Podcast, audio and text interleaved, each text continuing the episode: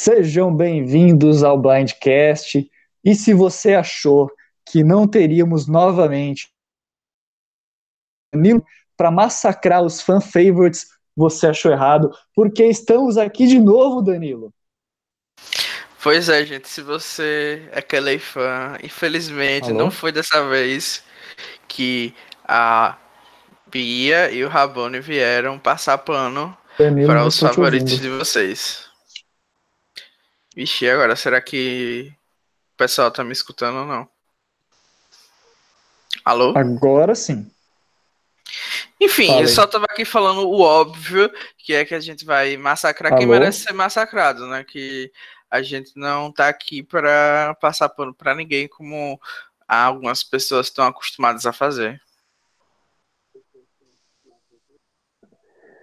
É isso aí. Eu, eu, uma coisa que eu reparo é que depois de tanto tempo assistindo Survivor, eu não sei como é que é para você, Danilo, mas pelo menos para mim, depois de um certo tempo, eu começo a ter menos é, fã, assim, começo a ser menos fã dos participantes e consigo analisar, tipo assim, mais imparcialmente. É claro que a gente acaba, vezes ou outra, puxando a sardinha para alguém, igual, igual eu fiz na temporada passada e você também fez, mas a gente consegue é, tentar, pelo menos, analisar de uma maneira mais imparcial, pelo menos né, por, pela quantidade de tempo que a gente acompanha Survivor. É, eu acho que eu com, consigo separar bem, assim, quando eu estou falando alguma coisa porque eu torço pra, por aquela pessoa, e quando eu estou falando aquilo realmente por uma análise mais imparcial do jogo, digamos assim. Então, eu, eu não eu consigo transitar entre essas duas situações, né? Tem, tem muitas vezes que eu tô fazendo comentários ali é, enaltecendo algum participante, provavelmente por gostar dele, simpatizar ou alguma coisa do tipo, ou então apenas para levantar uma opinião diferente para a gente discutir. E tem vezes que a gente tem que analisar friamente o que está acontecendo ali. Então, eu acho que conforme você vai assistindo, você Danilo, consegue tá entender melhor. Bastante, é meio... eu só é meio como se fosse uma terapia. Deixa eu tirar o meu microfone e colocar de novo.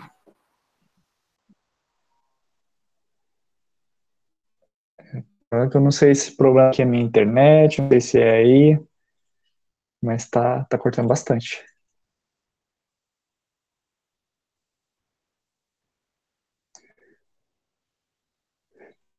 Bem, aqui, Ítalo Novaes, não consigo separar o jogo da torcida. Algo para mim nunca faz, nunca fez nada de errado.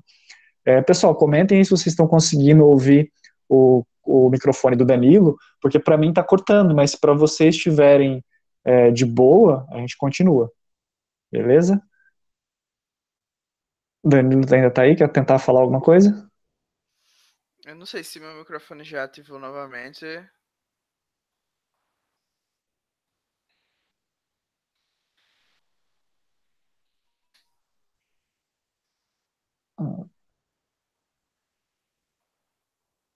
Bem, vamos, vamos, vamos. Tá, o Ítalo falou que tá dando para ouvir certinho, então vamos continuar. E o que eu não consegui entender. Eu... Alô?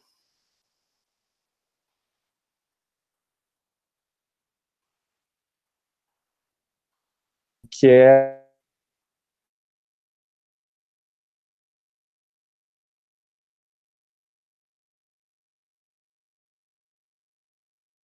é, vendo o Danilo Nunes saiu da chamada. Daqui a pouco ele volta.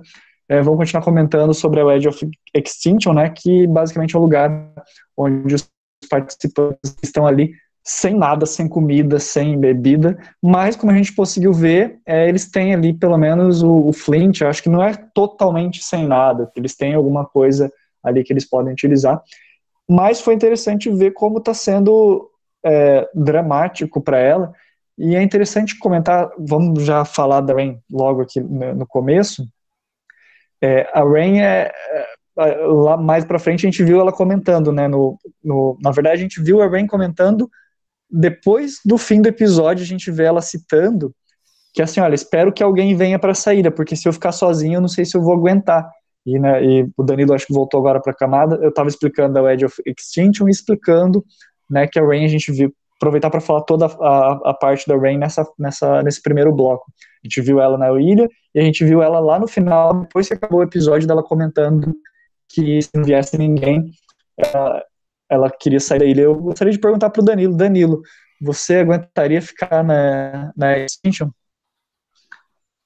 Sim, eu acho que quando você é selecionado para Survivor, você passou por tanta coisa que eu não vejo umas, você desistindo facilmente, assim, porque você tá lá na ilha. É, eu acho que quem vai ter mais dificuldade realmente é a Rin, porque ela teve que ficar esse período sozinha, e você tá sozinho na ilha, eu acho que vai ser tipo, dez vezes mais difícil de quando tiver mais pessoas por lá. Então, assim, na situação da Rin, eu ia estar um pouco desesperado, porque não sabia, não vou. Tipo, a gente sabe que vai ter uma oportunidade deles fazerem uma prova na Merge, mas a Rin não sabe é, se só ela vai ter essa oportunidade, porque pode ser uma twist que desse essa oportunidade apenas pro FB, por exemplo. Então, tipo, ela não sabe de nada, tá totalmente no escuro. Então, acho que ela é quem tem mais dificuldade é, qualquer, qualquer outra pessoa de enfrentar esse processo. Eu acho que o Kiff vai aceitar sim. Aquele final ali só foi para criar um, um dramazinho. E eu gostei, apesar de ter criticado quando estava comentando ao vivo, que eles começaram com a Edge of Extinction e depois eles não tocaram mais no assunto. Foi um, um bloco breve, eu imaginei que eles fossem retornar durante o episódio, mas foi tipo só um update rapidinho e, e depois eles partiram para um episódio normal, como se fosse uma introdução. Sim, é, eu, eu, concordo com você. Eu acho que pô, você tá indo lá para jogar Survivor, você não, não vai desistir, né? E claro, teve, como você falou, o drama lá do Keith. Ah, será que ele vai desistir? Será que ele não vai desistir? tudo bem, né? Às vezes, dependendo se tá lá numa situação ruim, às vezes você tá pensando, poxa, eu não sei se, se eu voltar compensa, porque o pessoal pode me eliminar, mas, poxa, Survivor, pelo menos para nós que somos fãs, eu me coloco nessa situação, eu falo, poxa, se eu tivesse lá, claro que eu ia, claro que eu ia querer continuar, quebrei o pé, não, vamos continuar, vamos até onde der, até, o, até onde não tiver como, até onde o médico falar, não tem como, eu vou querer ir até o fim, porque, pelo menos para nós que somos fãs, não sei se mais pessoas se identificam também com essa situação, se pensam a mesma coisa, mas para quem é fã do, do Survivor, eu, eu pelo menos penso que a gente ia querer ir até onde desce, até o limite mesmo, para no máximo. É. E também concordo com você que vai ser só um mistério aí o que tiver aceitar. É, mas também assim, eu não vou julgar se alguém quiser não ir para Edge of Extinction, principalmente é, quando souberem que vai se tratar de um desafio, sabe? Porque se você sabe que você não tem chance em quase nenhum desafio, você, por exemplo, é uma Sandra da vida que jogou, sei lá, duas vezes ou fez lá sei quantos mil desafios e sabe que provavelmente você não vai ganhar o desafio, eu entendo assim quem, quem vai desistir, sabe? Porque no uhum. máximo é você tentar, sei lá, jogar o, a roupa do povo no fogo para ver se garante uma vaga num Second Chances ou coisa do tipo. É a única coisa que a maioria ali vai conseguir da, da Edge of Extinction. Então, assim, eu entendo quem for desistir, mas é, no meu lugar de fã, tentaria ir ao máximo de, de tempo. É, e você tocou um ponto interessante, né? Porque a Rain ela foi eliminada no, no terceiro dia. Ela teve poucas alimentações, ela não foi nenhuma prova de recompensa. Então, tipo assim, ela vai ser, se por exemplo a prova for só na merge mesmo, igual tem algumas pessoas que estavam especulando, é, imagina você ficar 15 dias sem basicamente se alimentar, sem comer quase nada, realmente difícil, daí você ainda querer competir, daí imagina, você tinha eliminado merge, o Joey, aí você fala, pô, fudeu, como é que eu vou ganhar uma prova se eu tô passando fome faz 15 dias, não foi nenhuma recompensa, não foi nada. É, fora que é, além disso, tem o agravante de que, por exemplo, o eu acho, eu acredito que dentro dessa twist, as pessoas que é, chegam por último, elas têm a vantagem de não sofrer tanto terror psicológico, sabe? De você estar tá lá remoendo, remoendo tudo que aconteceu. Eu acho que isso tem um fator que a gente meio que subestima também. Acho que quem chegar por último vai estar tá com a cabeça ainda mais no jogo do que a pessoa que é, saiu primeiro, que, tipo, já está se desconsiderando fora do programa, né? Eu imagino. Então, eu acho que tem esse peso também que a gente não está considerando. E a gente também não sabe uhum. que tipo de prova é, né? Às vezes, as, eu acho que eles poderiam até ter dito antes do, de rodar as gravações qual seria, né? Porque a produção pode muito bem fazer uma prova que é, favoreça alguma força de um participante que elas gostem mais. Mas enfim, é, é sempre uma questão de acreditar que a produção está sendo fiel, né? É, é, a gente tem que acreditar, porque a gente só vê um, 1% e olha lá do que foi filmado, né? Então, é, a gente tem que confiar em, nos produtores, porque senão a gente fica maluco pensando em teoria da conspiração, de que eles estão cotando esse ou aquele participante, e acho que não é esse o nosso trabalho aqui, de ficar especulando essa parte, e comentar exatamente o que eles entregam para a gente, que é Survivor. É, vamos seguir em frente, então. É, hoje, apenas explicando para quem está nos acompanhando aí, o Danilo está substituindo o Rabone e eu estou substituindo a Bia. E como é, é aquela coisa, né? Quando você está tudo bem, nada acontece, é uma maravilha. Mas quando está tudo atropelado, parece que vem mais problemas e surgem mais problemas. E a gente acabou não conseguindo fazer uma pauta esmiuçada de tudo que nós precisaríamos ou gostaríamos de comentar nesse episódio. Então nós vamos ir seguindo mais ou menos a recap do, do episódio e não vamos fazer aquela separação que normalmente a gente faz, fala primeiro de uma tribo, depois fala da prova, depois fala de outra tribo, a gente vai seguindo meio que o episódio. É, ele, esse episódio, aliás, se vocês quiserem depois comentar achando que assim é melhor, depois vocês avaliem aí, uh, quem estiver ouvindo, deixa um comentário que é sempre muito válido.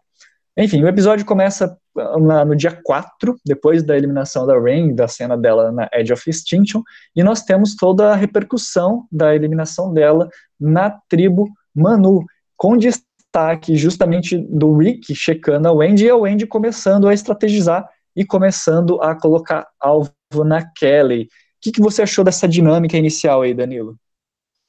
Sim, a Wendy estava com as costas na parede, ela não tinha muito o que fazer, né? Ela se colocou no bottom, como a gente viu no episódio passado. O Rick, inclusive, fez questão de é, sublinhar isso, né, para ela, para que ela entendesse realmente que a culpa da situação toda é dela, né, dela não ter querido, querido voltar com ninguém. E ele fala que todo mundo tentou puxar ela, então se ela tá nessa situação meio que foi ela que se colocou. Então achei interessante ele é, reforçar isso porque de uma forma sutil ele meio que, que tira a culpa dele, sabe?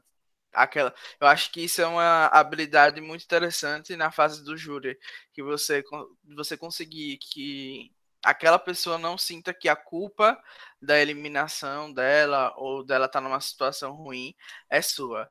E enquanto a Wendy colocar alvo na Kelly, eu acho que era uma estratégia naquele momento errada.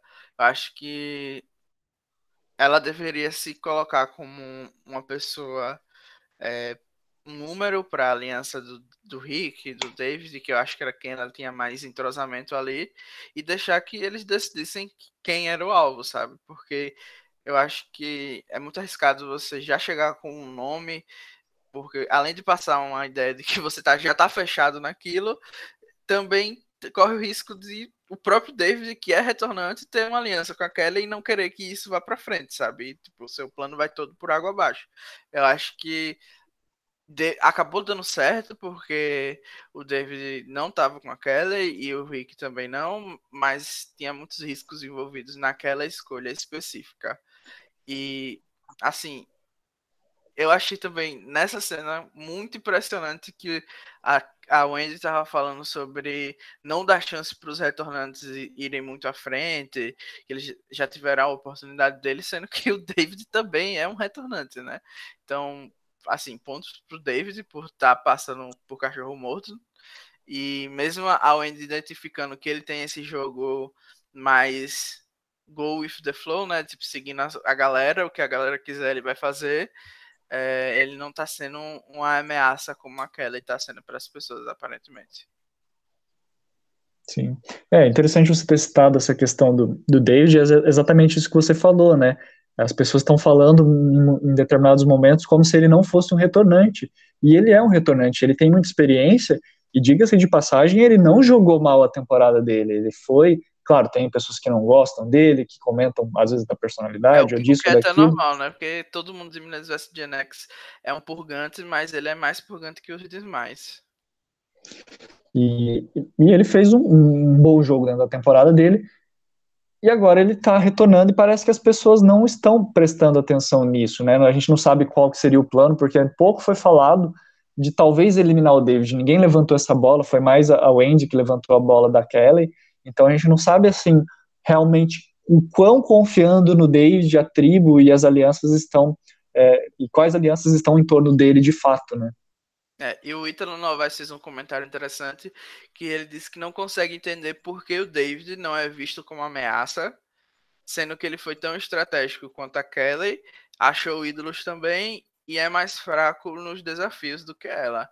Então, eu acho isso também muito interessante. Eu acho que se trata mais de como os dois estão se comportando nessa edição e não nas edições anteriores. Eu acho que a Kelly tem uma presença mais agressiva do que o David, naturalmente, tanto pelo jeito de se portar, como, sei lá, pela segurança que ela tem em si. E o David é uma pessoa muito mais insegura, então acho que os comportamentos dele já influenciam em como vocês veem, veem eles. Também tem o fato de que a, a Kelly tem um movimento muito mais icônico assim na história né, do programa do que o David, que teve um jogo assim, que também teve ídolos que ele usou, mas não foi aquela coisa tipo anular um milhão de votos, sabe? Quando você tá no Twitter, alguém pega o vídeo daquela cena daquela e quase sempre, toda semana eu vejo essa cena, entendeu? E dos, do David eu não vejo. E eu acho que o, o, David conseguiu se entrosar muito melhor e de forma mais natural com a galera do que a Kelly, né? Que tá ali meio restrita com a Lauren e todo mundo já percebeu isso. Então, quando um, uma dupla é identificada, eu acho que chama muito mais atenção. Também. E eu não sei se o David é pior do que a Kelly nos desafios, não. Assim, tão pior. Principalmente porque ele é bom nos puzzles ele treina na Puzzles, treinou na temporada dele e treinou para essa, então talvez isso seja uma habilidade muito mais essencial do que o que a Kelly pode trazer para os desafios. Sim, eu concordo com você. E seguindo em frente, uma, uma, outra coisa que eu achei interessante que aconteceu nessa dinâmica, porque como a gente viu, o pessoal estava bem assim, até meio que unido com a Kelly, tipo, olha, não vamos eliminar ela nesse momento, estavam conversando abertamente com ela ali no acampamento. E a Wendy, se, se tocando da situação dela, provavelmente estava procurando o ídolo. E uma coisa que eu achei bem interessante que eles comentaram foi da questão de todo mundo procurar o ídolo. Tipo assim, ah, vamos todo mundo procurar o ídolo, independente de quem achar, só para garantir que a Wendy não tem o ídolo. O que, que você achou dessa cena? Assim, eu acho que foi, foi só uma desculpa para poder ir procurar o ídolo sem ter alvo, né? Eu acho que todo mundo já procura o ídolo naturalmente. Como a gente pode ver, né? Teve muito foco em procura de ídolo nessa é, nesse episódio específico e eu acho que foi arriscado para ela tocar nesse assunto. É, se viesse de outra pessoa essa ideia, eu acho que seria algo mais é, mais tolerável. Mas como ela o, o jogo todo da da Kelly é baseado tipo em achar ídolo e ela sugerir isso é algo que faz a pessoa pensar hum, é, ela só, só ela não tem um social bom. Ela é um lixo. Foi um lixo nas temporadas que ela participou. A única coisa que salvou ela foi ela ter achado o ídolo. E agora ela tá me sugerindo procurar ídolo. Idol Finder 2.0 não posso permitir, vamos eliminar. Então achei assim que apesar de ser uma ideia que se viesse da boca de qualquer outra pessoa, eu ia dizer, ah, ok, né? Estão tentando fazer que o, o Boro não ache o ídolo. Mas vindo especificamente dela, que já tem o um histórico, eu achei algo ruim. Acho que seria mais válido ela pontuar para, sei lá, alguém tá sempre com a Wendy, enquanto ela tá fora do acampamento. E o pessoal aqui tá comentando que tá triste é. que a Manu tá sendo dominada por homens. Foi dramaticamente Miguel que falou isso, as meninas no bottom. O Ítalo Novaes falou que é ruim, é, é que aparentemente as meninas estão no bottom da tribo. E, gente, assim, vocês assistiram aí não sei quantas temporadas, teve gente que já assistiu todas as temporadas, e a gente tem que se acostumar que toda temporada as mulheres vão começar sempre no bórum das tribos por causa dos desafios. Vai ser assim, sei lá, acho que até o fim da franquia. E mas eu acho que mais um voto na Manu e eu acho que isso muda de figura. Eu acho que a Lauren está muito bem posicionada. Eu acho que a Kelly não vai sair tão cedo. Eu acho que é mais a produção é, mostrando que as pessoas estão realmente pensando em tirá-la. Porém, eu acho que não vão tirá-la, não. Eu acho que é mais fácil eles tirarem o David, é, tipo, juntar o Ordog, o Chris, a Lauren e a Kelly como a majoritária ali da, da Manu. Mas a gente sabe que vai vir a swap também, né? Enfim. Era justamente isso que eu tava pensando, porque assim, normalmente em Survivor eles deixam na preview meio que em aberto. Eu não vi se teve mais alguma preview, alguma coisa do próximo episódio da semana que vem, mas a princípio nós não vamos ter é, é, swap no próximo episódio, mas pode ser que no, no quarto episódio venha a ter, e seria interessante é, ver como é que, que essas relações. Que vão ter 15 né, pessoas, e aí vão dividir em 3 de 5. Eu acho que provavelmente vai ser isso que vai acontecer. Isso aí, uma vai ter que ser dizimada para ter a merge, não. Os traumas. É, isso aí.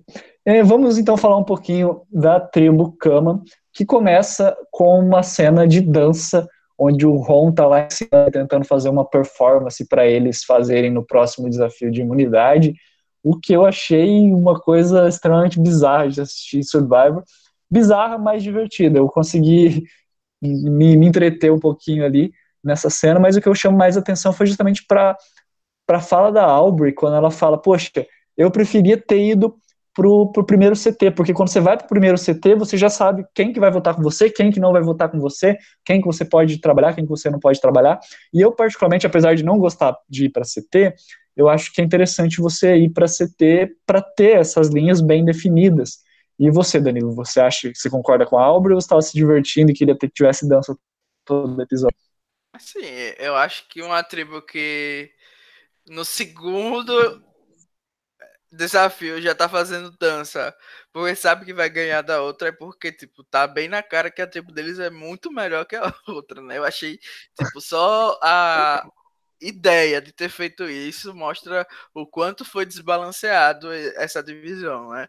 Eu não sei se o Joey faz tanta diferença assim, porque na primeira temporada dele a tribo vermelha foi para maioria dos desafios, né? Então só o Joey em si não carrega a prova, mas acho que a combinação dele com Eric e Gavin deve ter sido muito forte e as meninas também não deixam é, carregam o próprio peso, como a Wendy falou, né? Que a Rin carregar o próprio peso. Enfim, mas assim, voltando para E uma Falou? Alô? Não sei se fui eu que caí ou se foi o Bonomi que caiu, mas eu acho que. Acho... Você votou, Bonomi? Não sei, eu tinha caído. Eu acho que sim. Eu, eu pelo menos perdi você por um, um, tempo muito grande. E até já me esqueci qual foi a pergunta que você falou. Mas a gente tava falando sobre a cama, sobre a questão da dança. Eu achei, como eu falei, que também foi divertido. Assim, foi um momento vergonha alheia? Foi um momento vergonha alheia, né? Foi um momento que a Aubrey passou certa vergonha? Foi um momento que a Aubrey passou certa vergonha. Mas a vida é isso, né? Uma coleção de micos. E sobre a questão de você ir ou não para o conselho, no primeiro eu acho que um bom jogador é, que tem um bom social não precisa ir para o conselho para ver quem vai votar com você ou não. Porque, inclusive, jogadores com, é, com domínio, assim, eu acho que eles tendem a fazer votações unânimes, né? Convencer todo mundo de que uma pessoa tem que ser excluída, principalmente nessas fases iniciais do jogo. Então, assim, eu não vi muito sentido no que a Aubrey falou sobre querer ir para os primeiros conselhos, mas realmente você tem uma definição ali de quem vai votar com você ou quem não vai votar com você, é bom.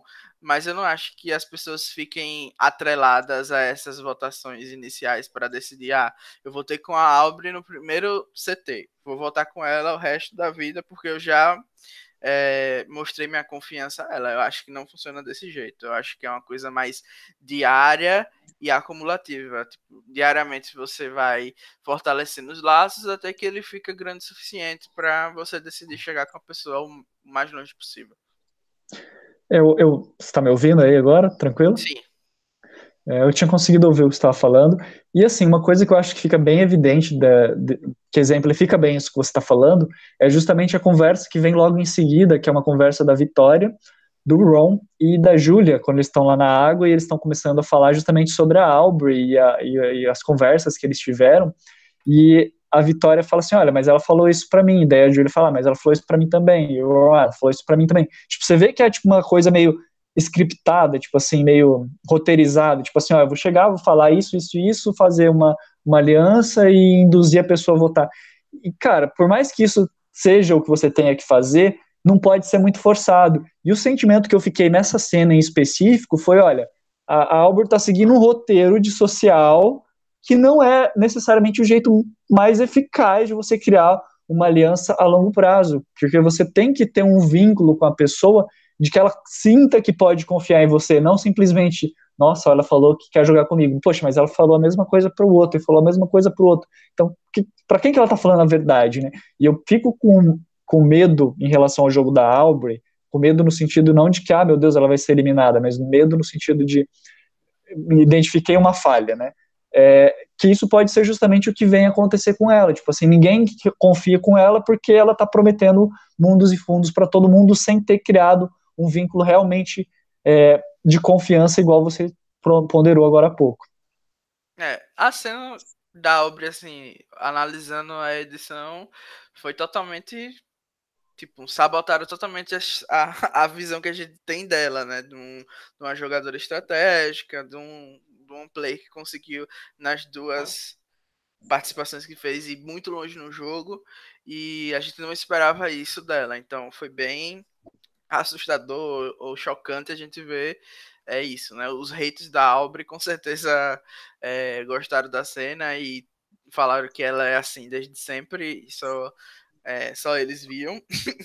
Mas eu não achei algo é, tão assim, tão ruim. Eu acho que isso é natural, sabe? Eu acho que todo mundo que que fosse jogar survival iria ser repetitivo em uma certa escala, iria falar as mesmas coisas para todo mundo no espaço de um dia, porque se a gente for olhar até nesse próprio nesse próprio podcast que a gente está fazendo nessa live, se alguém quisesse cortar é, alguma coisa que eu sempre falo, ia ter, sei lá, sei lá, 50 coisas que eu falei igual, sabe? Alguma, alguma coisa que nem eu percebo, mas eu tô sendo repetitivo. Então, assim, ponto para a Vitória que conseguiu perceber que estava vendo essa repetição. É, porque é, é, impressionante, né? Ela, ela, eu acho que é mais jogar um verde, né? Dela imaginar que ela falou isso para todo mundo e as pessoas confirmarem. É, porque você não vai saber o que, é que uma pessoa conversou em privado. E se realmente tudo do social da Aubrey se reduziu a falar essas coisas, ela não vai ter feito nada. Mas eu imagino, a minha intuição diz que ela falou muito mais coisas do que está aparecendo ali. E aquilo foi só um recorte é, para. Não sei qual foi o objetivo da edição. A gente pode especular.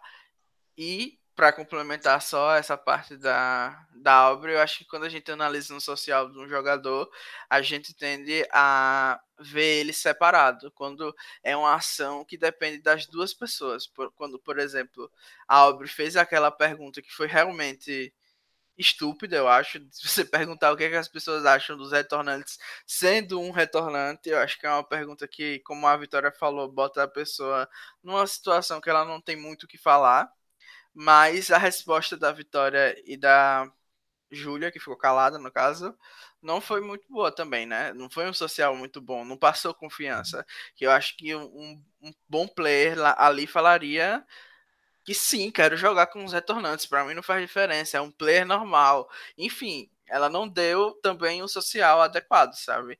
E eu acho que a gente costuma só avaliar um dos lados, porque quando uma pessoa tá tentando forçar para jogar com você, ela vai começar a falar coisas repetitivas mesmo, porque você não tá dando munição para se conectar com a outra pessoa. Tanto que a Aubrey, junto dessa parte de falar que vai jogar com a pessoa, ela também falava se ela, a outra queria começar um diálogo. Então talvez ela tivesse se achando que as pessoas não estavam se abrindo com ela e precisava falar isso, entendeu? Para ver se conseguia alguma abertura. Então acho que é uma coisa muito mais complicada do que uma edição de dois minutos faz parecer. Basicamente isso. eu falei 50 minutos aqui para falar isso. E assim, questões de comentário, o Italus falou que se ela tivesse ido pro primeiro CT, ela estaria em perigo real e talvez saído. E realmente, ela provavelmente teria pelo menos levado um votinho, assim como a Kelly levou nos dois primeiros CTs, né? Acho que o retornante que vai levar votos na cama, se ela for para perder algum desafio, vai ser a Aubrey. É.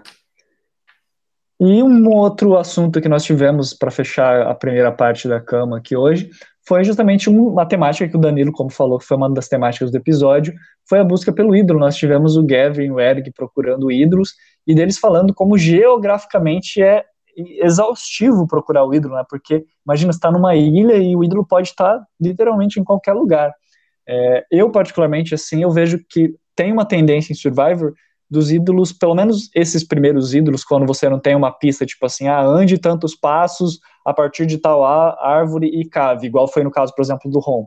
Normalmente eles têm uma fitinha, na temporada passada eles tinham toda uma fitinha, alguma coisa que, que destacavam ele da vegetação. Então, acho que tem, assim, padrões para quem assistiu, para tentar procurar esses padrões, mas realmente é, eu achei legal eles darem esse destaque que é muito grande, é uma área muito grande para você procurar os ídolos. É, mas também não é como se eles tivessem outra coisa para fazer, né? Além fazer de... social, gente.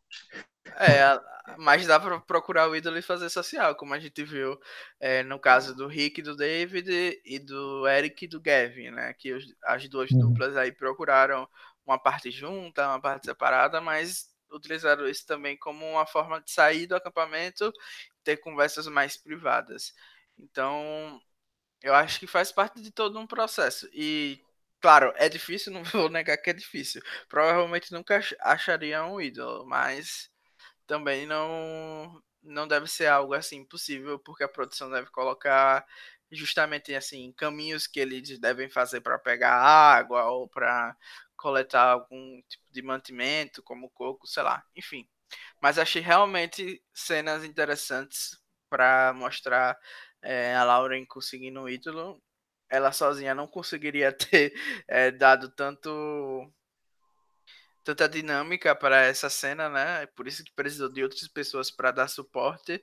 Então, serviu para a gente ter um panorama geral das, de todo mundo, é, levantar assuntos importantes, como já foi levantado na temporada anterior pela Angelina, a questão do feminismo, do papel da mulher, do papel da mulher não, mas da das, das como se separam desde o começo é, o que é que o homem vai fazer dentro do acampamento, o que é que a mulher vai fazer e como isso está influenciando as questões. E achei também, assim, de todas as pessoas que falaram sobre encontrar o ídolo, a pessoa que achei mais interessante foi a Julie, porque hum. ao mesmo tempo que ela fez essas observações sobre o feminismo, ela meio que teve a oportunidade de refletir e olhar quais foram os erros dela não ter encontrado o ídolo ainda, né? Tipo, ela falou que sim, existe um problema de é, dos homens acharem que tem que estar tá lá para procurar o ídolo e tudo aquilo que a própria Bia e o pessoal já falou no podcast aqui sobre é, mulheres em survival. Quem quiser pode escutar.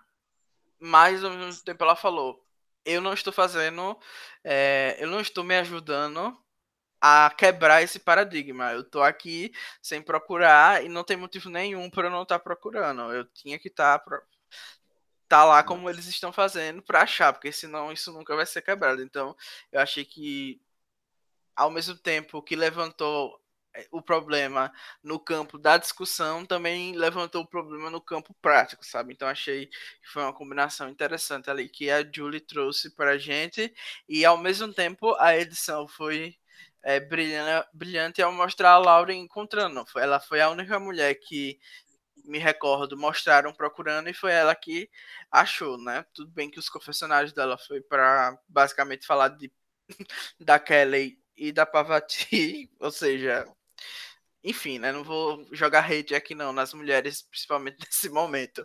Mas foi uma cena muito boa. Sim. Cara, eu, eu achei, eu concordo com você na, na sua fala, eu achei que foi uma construção muito bacana de se assistir.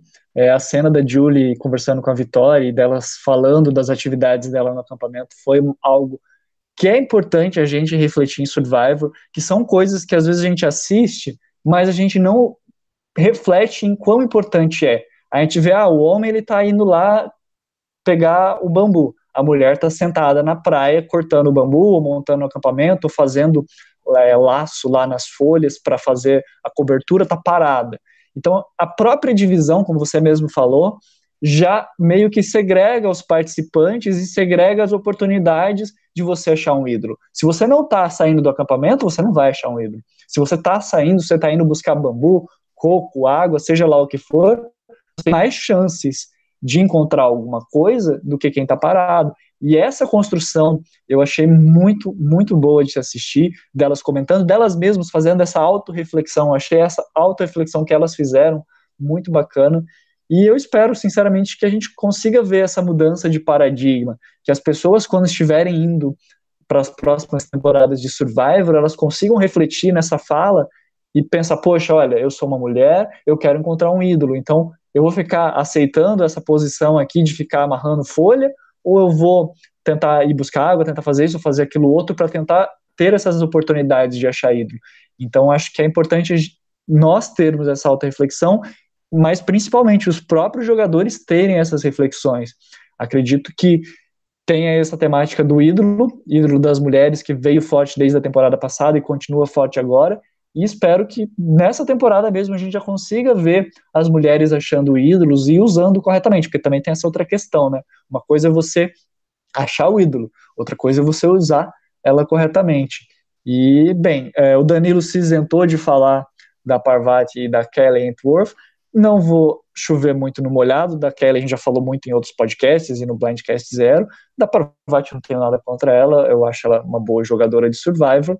E eu acho bacana, assim, tipo assim, independente se é Parvati, se é Kelly, se é Russell, se é, enfim, se é Boston Rob, seja lá quem for. Eu acho bacana citar participantes e coisas que aconteceram em outras temporadas, porque a gente sente, poxa, olha, essa pessoa, ela conhece o jogo, ela não está simplesmente descobrindo o jogo conforme ela vai jogando. É claro que uma coisa é você assistir, outra coisa é você vivenciar o jogo mas ver que a pessoa tem pelo menos um conhecimento mínimo de Survivor, de quem já jogou, de quem já achou ídolo, de quem não achou ídolo, de onde que tá, de onde não, não tá, é interessante. Eu tenho certeza que a Lauren deve ter se beneficiado de todas as observações que ela fez assistindo, tentando identificar padrões, tanto que na cena o Dani falou, ah, não foi meio sem graça, mas eu achei legal ver ela falando, poxa, olha, eu vi uma árvore e falei, poxa, aquela árvore tem muita cara de árvore que tem ídolo, e foi lá e procurou e foi onde ela achou. E eu achei que isso meio que representa nós que somos fãs de Survivor. Eu falei que tinha uma crush para ela no Blindcast Zero, e eu posso falar que depois dessa cena, essa crush só aumentou, porque eu achei muito legal a forma com que ela se identificou como um fã, sempre ficar falando, ah, eu sou um fã, eu sou um fã. Não, ela mostrou que ela é um fã pelas ações dela, e isso eu achei muito bacana. É, e alguns comentários antes que a gente passe essa, essa cena, foi dramaticamente Miguel falando que talvez se a Aubrey não fosse um retornante a estratégia dela funcionasse. E eu acho que realmente você tem muito mais espaço para jogar e errar quando você é novato, não, tá, não tem tanto, tantos olhos em cima de você, né? Tantas pessoas observando milimetricamente o que você está fazendo. O Dramaticamente Miguel me falou que a Lauren é lendária e vai perder o ídolo da beira do mar. Realmente engraçado. Aqui. Gente, eu, eu, tinha esquecido disso. Meu Deus, que vergonha. Não, cara. Não, deixa o ídolo com você. Esconde em um lugar que as pessoas. Claro que tem o caso do nosso lendário jogador aí que teve que ficar pelado para mostrar que não tinha ídolo.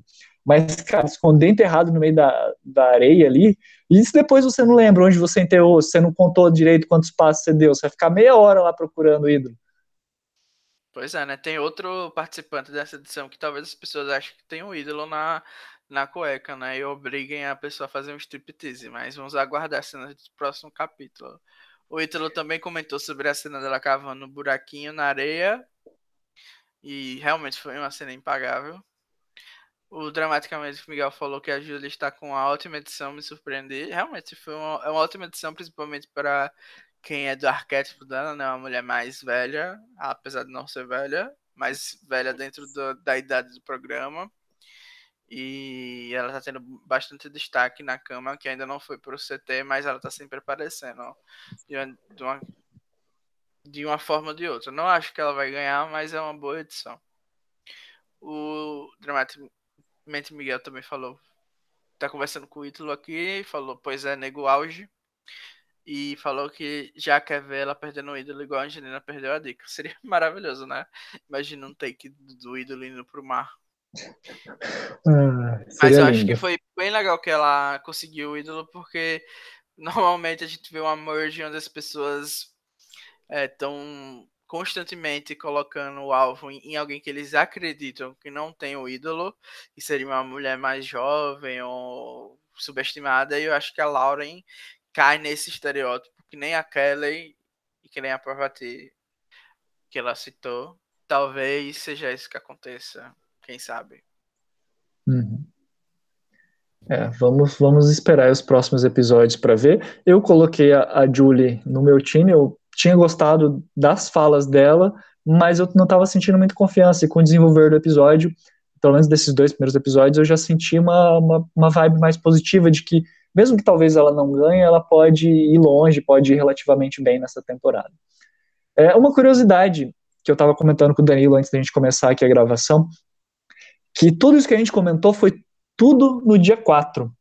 E depois, agora, a partir da prova de imunidade, foi tudo no dia 6. Eu não sei se quem está ouvindo percebeu isso, mas nós não tivemos cenas do dia 5 no acampamento, nos acampamentos das tribos Manu e Kama. E daí no dia 6 a gente já começa com a prova de imunidade que nós vamos comentar a partir de agora. Essa foi a uma, duas, três, quatro, cinco, a quinta vez que nós tivemos ela em Survivor, já teve em Karamoa, Kagayan, Game Changers, Ghost Island e agora Edge of Extinction. Segunda vez que a Albert fez, foi até comentado no episódio, e foi a primeira vez que ela venceu, ela precisava estar no time do Joey para vencer.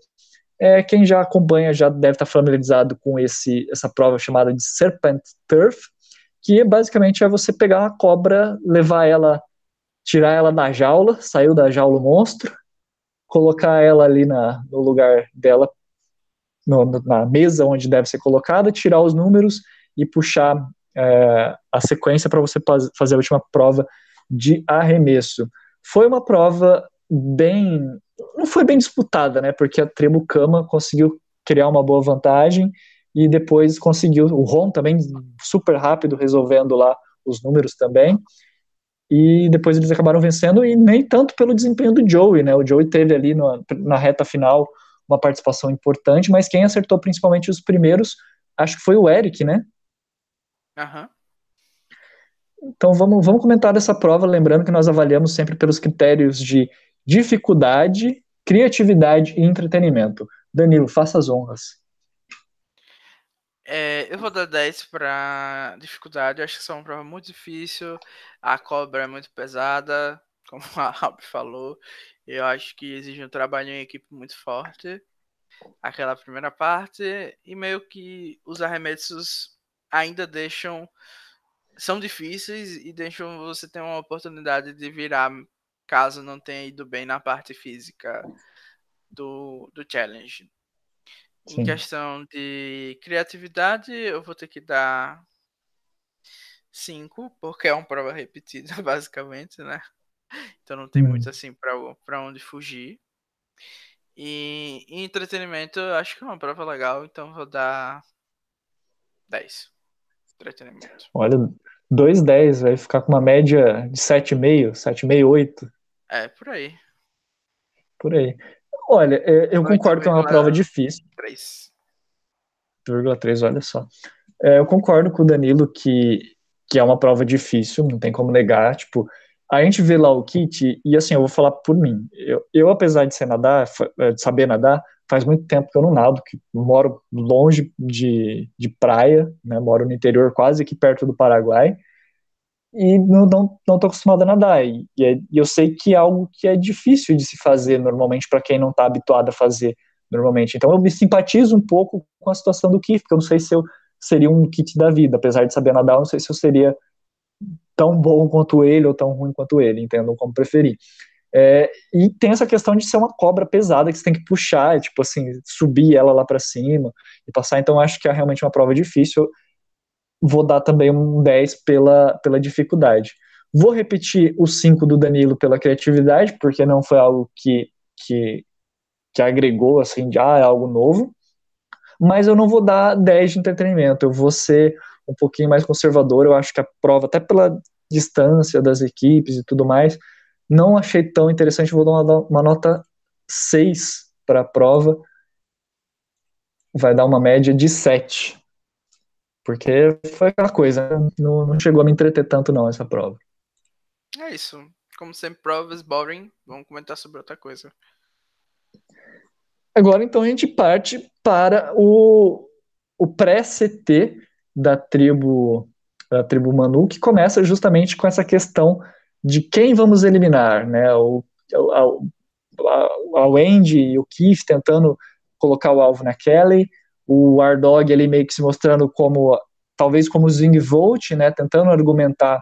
E eu achei bem interessante, porque o episódio mostrou muito muito bem isso. Tinham argumentos interessantes para manter a Kelly, tipo, ela pode ser um escudo, ela pode é, tirar o alvo da gente a longo prazo, mas também, é, principalmente, acho que foi o. Quem que foi que falou do.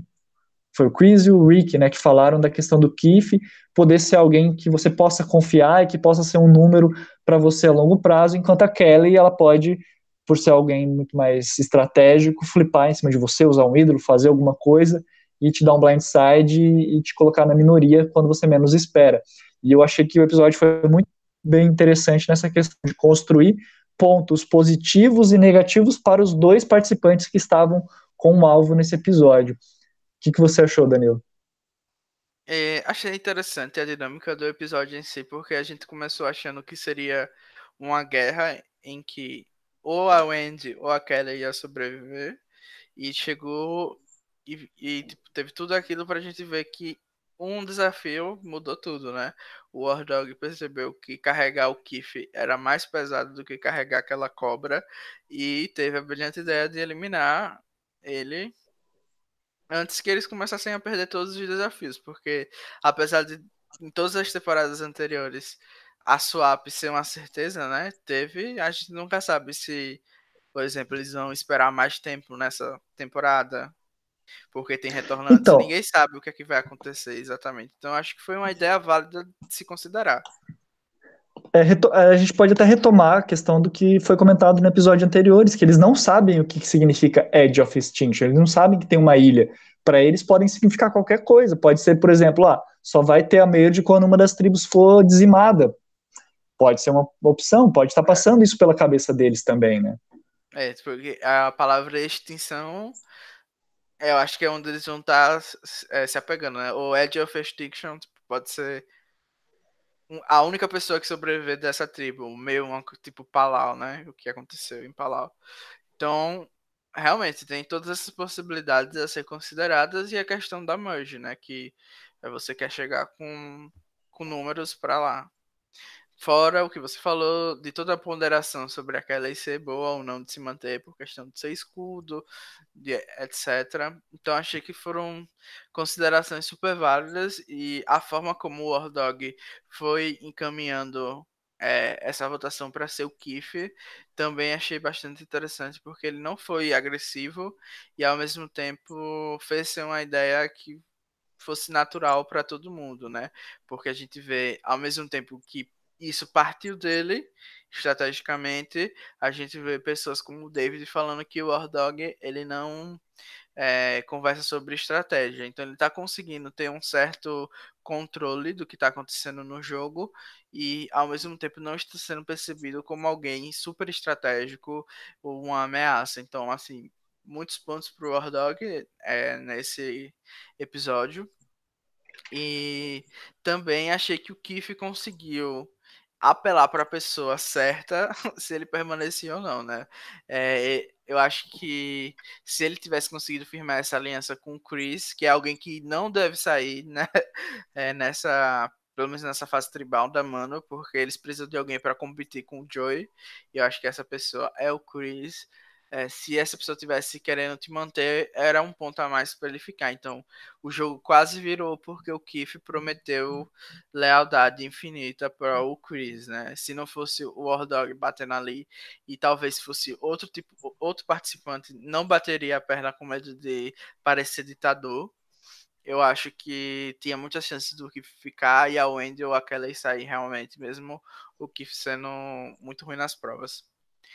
E por fim também nessa questão achei que o David principalmente trabalhou de forma muito boa, tipo, ah, eu quero não eu quero, eu acho que a saída da Kelly pode ser favorável a mim, mas ao mesmo tempo ele não puxou o voto agressivamente. Ele meio que trabalhou com as oportunidades que estavam sendo apresentadas para ele e para o Rick, né?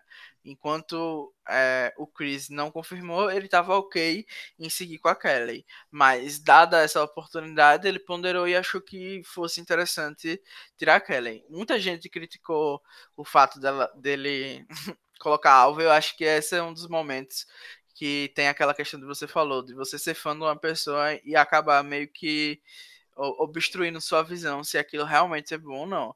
Eu acho que muita gente foi lá e disse 100% que isso é ruim porque está muito cedo, mas eu acho que tem várias variáveis que a gente está esquecendo, porque por exemplo, quanto menos retornante tiver, eu acho que aquele esse alvo de retornante acaba indo por água abaixo, né? Você fica é, fica menos perigoso, por exemplo, ah, os quatro retornantes vão se juntar.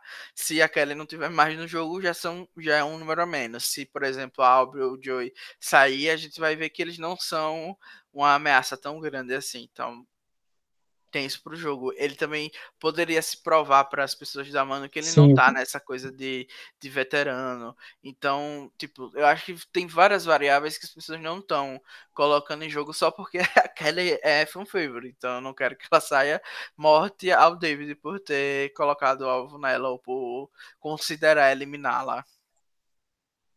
Hum. É, e, mas eu queria te fazer justamente essa pergunta. Tipo assim, você, pensando nessa situação, se você estivesse jogando, se você fosse um membro da tribo, qual caminho você teria? Mas pensando que, olha, que é uma coisa que eu, pelo menos, se eliminar um retornante, principalmente no começo, é, na verdade, em qualquer momento do jogo, quando você elimina um retornante, se você é quem está por trás da jogada, você pode criar um alvo, tipo assim, olha, ele tem um currículo, ele tem uma, uma que ele fez, que pode ser algo que pode até dar o, o cheque de um milhão de dólares para ele. E, eu ficaria com receio de eliminar um retornante logo no começo, e dependendo de qual a situação, até talvez mais longe, até né, quase o fim do programa, tentaria manter como isso, que eu acho que é interessante, é uma, uma, uma tática boa a ser feita. Mas a gente tem que pensar nesses argumentos que foram feitos, né? Tipo, elimina agora, não elimina, talvez possa eliminar ela, porque tem vários retornantes no jogo. Você, se você estivesse jogando, qual você acha que seria a melhor jogada a ser feita nesse momento? É, é difícil a gente saber. Eu acho que, é, dependendo do ponto de vista, é, vão ter jogadas melhores ou piores em relação a tirar ou não retornante. No caso da hum. Wendy, eu acho que tirar a Kelly seria a melhor opção para ela, sem dúvidas, porque já está claro que elas não vão jogar juntas, então esse negócio de escudo para ela já não serve. É, pro War Dog, em específico, eu achei que foi bom é, deixar a Kelly no jogo, porque eles podem se trabalhar juntos. A gente já viu eles votando é, junto. A própria Kelly falou que estava dependendo dos dois, então talvez crie alguma coisa é dali, então para ele eu achei coerente tirar o Keith. Por Chris, eu já achei que foi um tiro no pé ele não ter eliminado a Kelly, porque o Keith realmente tinha prometido, e eu acho que ele estava sendo 100% genuíno ali, de não votar contra o, o Chris, assim, em longo termo. E eu acredito que pro David ele fez o que tinha que fazer, que era seguir o que a maioria das pessoas estão fazendo. E se quisessem tirar Kelly, eu acho que seria bom para ele, porque quanto mais eles é, colocarem reforço nesse estigma de retornante, pior vai ser para eles, porque vai ser um diferencial que as pessoas vão ter sempre para colocar entre eles. Eu não acho assim que a Kelly vai ser escudo de David é, nem pro segundo, entendeu? Eu acho que é, a Kelly é, é, vai ser escudo de todo mundo, porque ela vai ser um grande alvo pelo jeito que ela se comporta no jogo.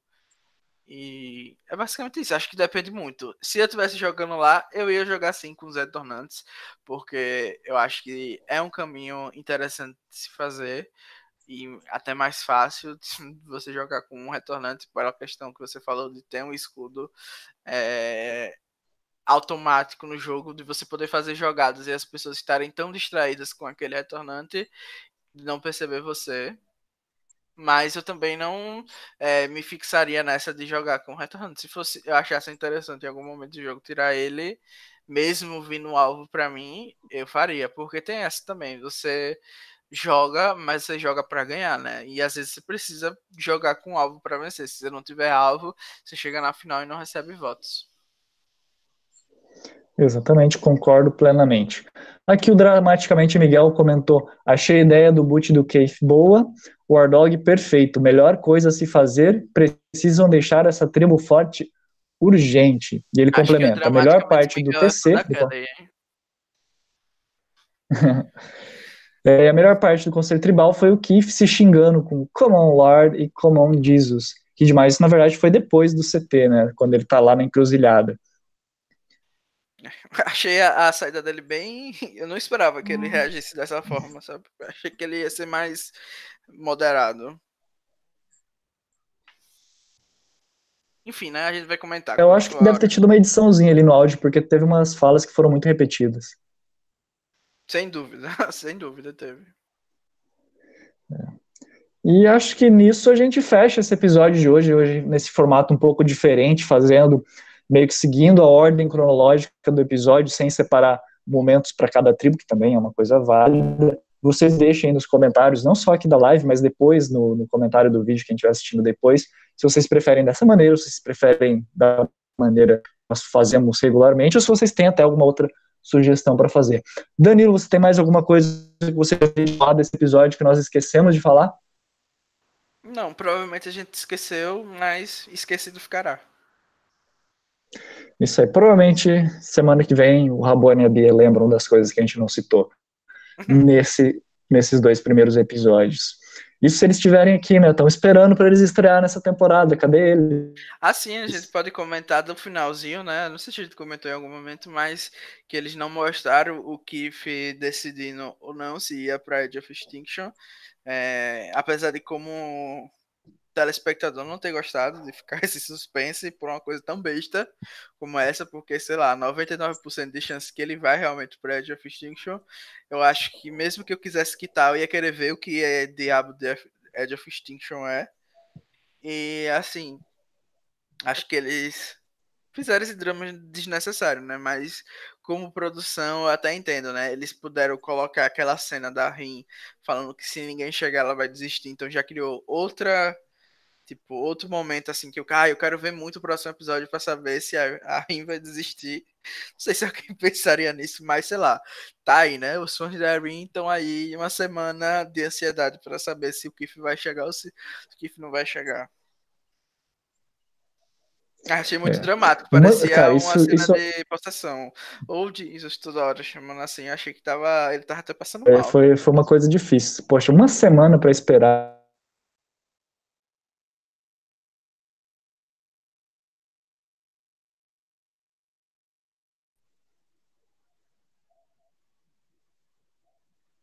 sei, acho que o volume caiu. É, não escuto mais nada, mas vou aproveitar pra despedir. Ah, já ia me despedir. Você quer fazer alguma coisa? Falar alguma coisa? Não, acho que foi, foi justamente isso que você estava falando. Tipo, uma semana para para você saber se a pessoa vai quitar ou não vai quitar é, é muito frustrante. Tipo, você assistiu uma hora de episódio e você não sabe o que, que vai acontecer. Tipo, pô, toda semana normalmente tem uma eliminação, essa semana a gente vai ficar nessa dúvida.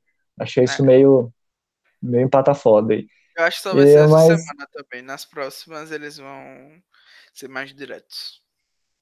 Isso aí. É, e só, só lembrando, né, é, no nosso draft, a Bia, não sei se a Bia vai ter coragem de vir semana que vem, porque o Kif também era do time da Bia, ela já perdeu dois participantes. e ela não tem mais. O único membro da tribo Manu, né, que é a tribo azul, que agora é a Kelly, que é da, da, do time da Bia. E ela fica com mais dois participantes que eu nem lembro agora quais são os outros dois. Mas a Bia tá. Bem bons agora que sobraram para ela. Ela tem o Gavin, que eu acho que é um, alguém que não vai sair tão cedo. Ela tem a Kelly, que apesar de ser uma chacotinha, eu acho que ela vai durar na temporada. E eu acho que o, o último participante dela é. Se eu não me engano, é o Ron.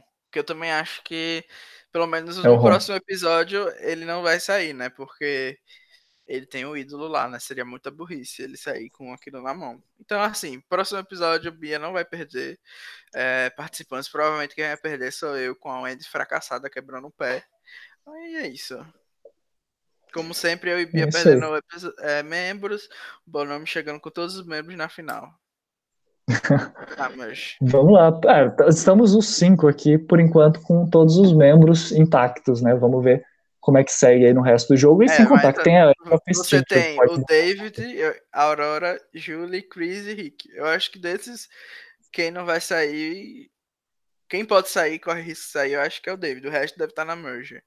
Aurora, Julie, Chris e Rick, eu acho que chegam. Amém. O Rabone tem Aubrey, Lauren, Victoria, Julia e Wardog. Eu acho que se alguém sair desse time vai ser a, a, a Aubrey ou a Júlia, né? Que não uhum. falou nada até agora. Eu acho que a vitória deve durar um pouco. E é isso. O meu time fracassa. Joey não recebeu confesso nesse. O, o Rick, Eric e Gavin. O Andy fracassado vai sair no próximo episódio. Quebrou o pé. É isso aí. É, e a sua aposta para eliminado, então, é o Andy que vai quebrar o pé?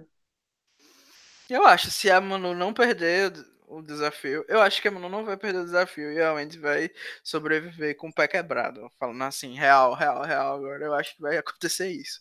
Mas se a Manu sair, o Wendy com certeza vai ser eliminada. Vai ter. É, completar aquele. Aquela história dos três isolados no começo, a Rin, o Kiff e a Wendy e os três na Edge of Extinction agora seria perfeito, assim. Tipo, seria concretizar aquele plot de excluído. E é o plot alguém... da família feliz. É, o plot da família feliz. Vão todos treinar natação o dia todo. E se a cama perder, eu acho que a votação fica entre Aubrey e Vitória, e eu acho que a Vitória acaba saindo. Olha, eu sinceramente eu acho que a questão da Wendy, mesmo que ela não quebre o pé, eu acho que ela está numa situação muito desconfortável, a menos que ela consiga fazer uma boa jogada ou alguém resolva fazer alguma coisa para ajudar ela, não vejo ela conseguindo sobreviver por muito mais tempo na tribo, pelo desenho da votação atual no momento. Já na, na, na outra tribo, eu acho complicado dizer, porque, como a própria Albert falou, né, tipo, as linhas não estão bem traçadas, mas eu diria que a Albert tem, tem muitos riscos de sair, principalmente se esse alvo o pessoal está colocando nela, que eu que eu coloquei por causa da falha dela de estar tá fazendo o mesmo social com todo mundo e o pessoal está percebendo isso, pode ser algo que, que coloque ela justamente como possível eliminada, seria o meu chute para a semana que vem. É isso, eu, eu concordo com você, só acho que é, a Aurora deve ser incluída nesse plano de tirar o Retornantes e ela vai avisar o Joey e é daí que pode surgir o contra-ataque, sabe? Eu não senti 100% que o Ron tava com as meninas, talvez ele seja o um número. E é isso, né? Só vendo pra crer no que vai acontecer. É Provavelmente não vão perder. Nesse meio tempo, até a semana que vem, tem as colunas lá no, no, no A Tribo Falou. Você tá fazendo a coluna do Dead, que é essa temporada? É, o pessoal votou no grupo quais colunas elas preferiam e ficou meio que as duas mais votadas foram o Edic e os Power, Rank, Power Ranks. Então, essa, esse ano eu vou tentar focar só nessas duas colunas. Tentar não, né? Eu vou focar nessas duas colunas e então Sim, que eu gosto. tô fazendo o Edic e os Power Rankings. Eu acho muito bacana essa iniciativa de, e essa, esse trabalho que você tem feito, o Edic. Aliás, tem que dar coragem de você estar tá tentando fazer Ed, Edic numa temporada que tem Edge of Extinction. Boa sorte. Confesso que, que lendo a sua coluna, eu até tinha separado algumas coisas para comentar. Fiquei com vontade também de fazer Edic, mas vou me segurar porque é melhor, é melhor deixar quem sabe, né? Danilo, Danilo faz. Não, senão você vai criar um, um novo nick e aí vai ficar tendo que forçar a barra todo episódio para dizer que o Nick é perfeito e a edição maravilhosa e blá blá blá. Entendeu? Tem que fingir, tem que fingir que tá tendo aquele drama, que não tá claro que a pessoa vai ganhar, entendeu? Tem que dar aquele, aquele migué. Isso aí. É, Vamos deixar aqui um abraço para o pessoal que está acompanhando a gente, o Ítalo, o Miguel, aqui, o Miguel falou Bia Fada Injustiçada, aqui a torcida da Bia já deixando aqui os é, seus sentimentos. Foi a mais votada também no grupo, que o pessoal estava torcendo, os dois primeiros foram eliminados do time da Bia. A, a maldição é real a segunda temporada que a gente faz o draft no Blindcast, a segunda temporada que ela começa perdendo boa parte do time, enquanto os outros ainda estão se segurando. Respirando é, vamos, vamos ver então como é que segue. Acompanhe lá tribufalou.com.br. Entrem no grupo a Tribo Falou traço Survivor no Brasil, é isso, né, Danilo? Isso. Isso. Tem a página do Blindcast, tem o nosso canal aqui no YouTube, se você ainda está nos acompanhando, clique na sinetinha, clique aí no, no like que nos auxilia bastante na divulgação do canal, no crescimento do canal e na comunidade também de Survivor. Muito obrigado a todos pela participação. E Danilo, agora é o momento que você fala que está com fome. É isso, gente. Pelo que pareça, eu não estou com fome, só estou com sono. E tchau. Tchau, fiquem ligados aí que semana que vem teremos Blindcast de novo, provavelmente com a Bio Danilo ou alguém substituindo eles. Até lá, tchau, tchau. Tchau.